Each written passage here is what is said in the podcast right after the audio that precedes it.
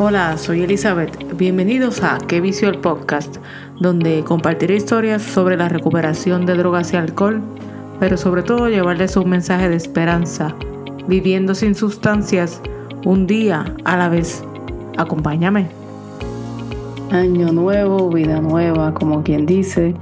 Empecé este 2024 con fuerza. Ya este es básicamente el cuarto día del año y voy trabajando con el desarrollo de, mejorar mi manera de, de ser, mi hábito, trabajando mucho con la lectura, conectando con personas de la comunidad sobria, teniendo mejores conversaciones con familiares, un poco más abierta y, comunicativa. Y todo eso es gracias a que decidí quitar esa, esa sustancia de mi vida y decidí entonces mejorar como persona, no solamente remover el alcohol de, de, la vida de uno, que uno ve el cambio, sí va a haber unos beneficios de salud inicial, pero la vida que uno tiene, uno la va construyendo ya una vez uno remueve esa, esa sustancia de, de la vida de uno.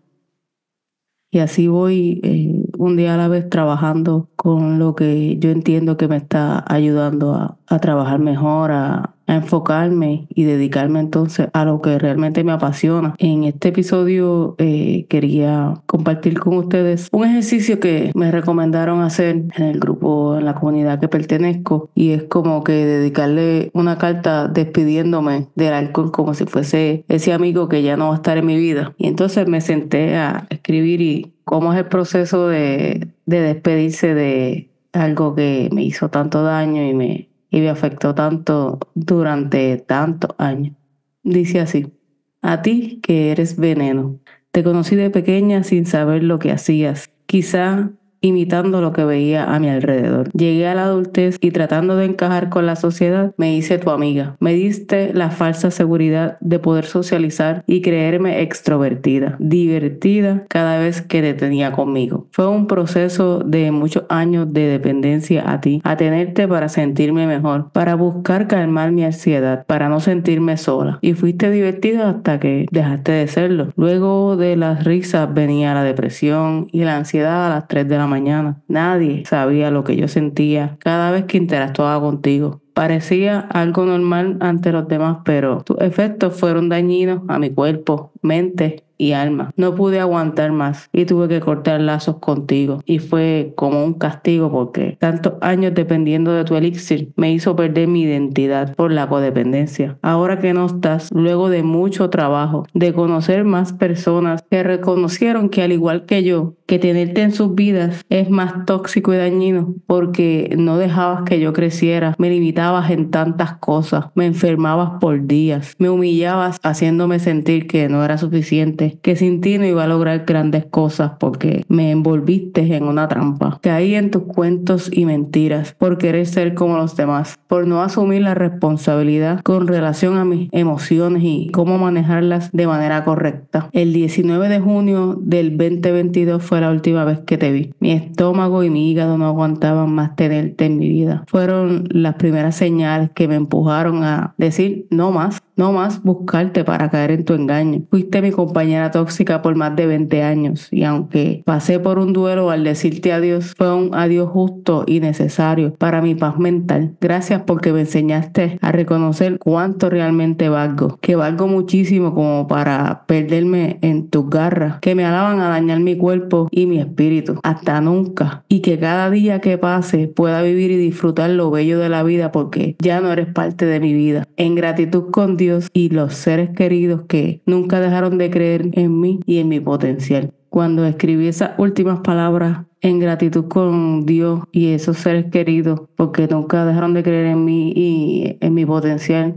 dejaba una lágrima. Son muchas emociones. El saber que esto no es un proceso corto ni a, ni a corto plazo, es, es un proceso para, para cada día de mi vida porque continúo en el proceso de, mejorar como ser humano, mejorar mis relaciones con familiares, con mi pareja, con mi entorno y poder entonces aportar a la sociedad de la manera que lo estoy haciendo con este podcast. Y siempre en gratitud con todas las personas que comparten mi episodio, que comparten mi podcast, que están eh, semana tras semana esperando que salga un episodio nuevo o esperan a que hayan varios episodios y los escuchan todos así de golpe. Como quiera que lo hagan, para mí es fantástico porque sé que estoy teniendo un impacto en, en cada uno de ustedes que me escuchan, que, que me apoyan y yo de verdad que lo agradezco, que me ayuden a continuar llevando esta buena noticia de que la recuperación es posible, de que hay esperanza, de que sí, hay que trabajar. Esto no es dado. Hay una bendición bien grande de Dios, pero va en conjunto con, con el trabajo diario que, que yo hago también que me levanto, hago mis meditaciones, hago mis lecturas, escribo en el journal, hago un trabajo constante que se volvieron hábitos y son unos hábitos eh, saludables, duraderos, permanentes en mi vida, porque se han vuelto parte de mi identidad y parte de mi crecimiento. Ahora que estamos en un año nuevo, me siento más renovada, más con un propósito más, más allá de lo que tenía en el 2023. Eh, este 2024 me siento con, con la energía de sacar lo que no hace falta en mi vida y entonces abrir paso a hacerle espacio a, muchas más cosas positivas que sé que, están ahí eh,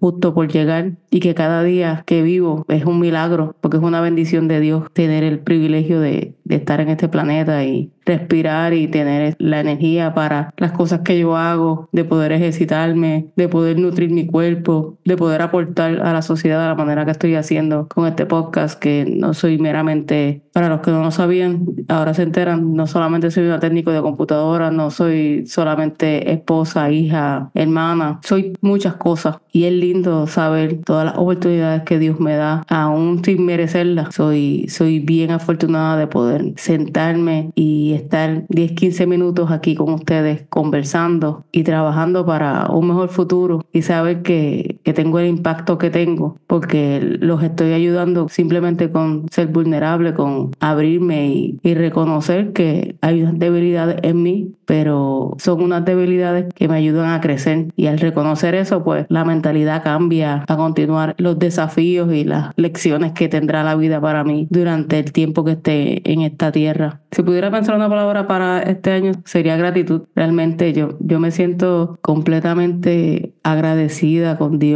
de saber que puedo hacer tantas cosas, que lo que yo me proponga lo puedo lograr siempre y cuando establezca las prioridades y mi enfoque. Yo me distraigo mucho pensando en tonterías, en me envuelvo, hago más ocio que trabajo, es más fácil, pero parte del compromiso que tengo para este año es eso, el, enfocarme en qué es lo que yo quiero y entonces trabajar en el, sistema para poder entonces lograr esa meta. No enfocarme en la meta final, sino qué tengo que hacer para lograr esa meta final. Entre las cosas que estoy trabajando, ya las había mencionado que estoy trabajando con mi nutrición, estoy trabajando con la actividad física, es algo que me está ayudando a mantenerme mucho más enfocada. Luego de dejar el alcohol, enfocarme en la nutrición y en, los ejercicios es algo que me ayuda a tener mucha claridad mental, me ayuda a descansar mejor, me ayuda a sentirme mejor físicamente, me ayuda en mi autoestima, me hace sentir que puedo moverme, puedo levantar una cantidad de peso que me hace sentir bien, me hace sentir fuerte, me une más con mi pareja para poder compartir más, que los ejercicios es algo que es parte de nuestra rutina de hace muchos años y por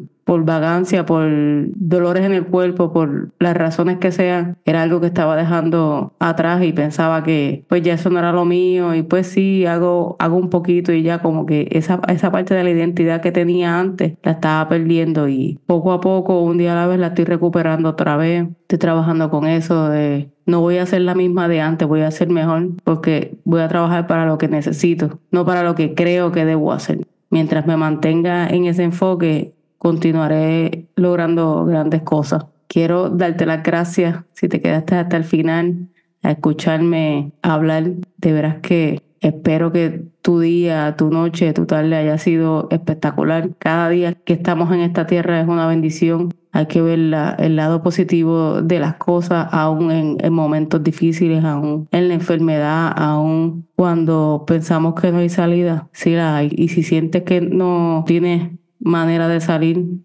Eh, busca un profesional de la salud mental, comunícaselo a tus amistades, a gente cercana, a tu consejero espiritual, No te quedes solo porque no estás solo. No sientas que estás solo. Tienes mucha gente detrás de ti apoyándote. Yo sé que con, con el trabajo y, y las herramientas correctas para ti vas a poder moverte a mejores cosas y mejorar tu situación. Gracias que este episodio haya sido de bendición para ti, porque lo fue para mí.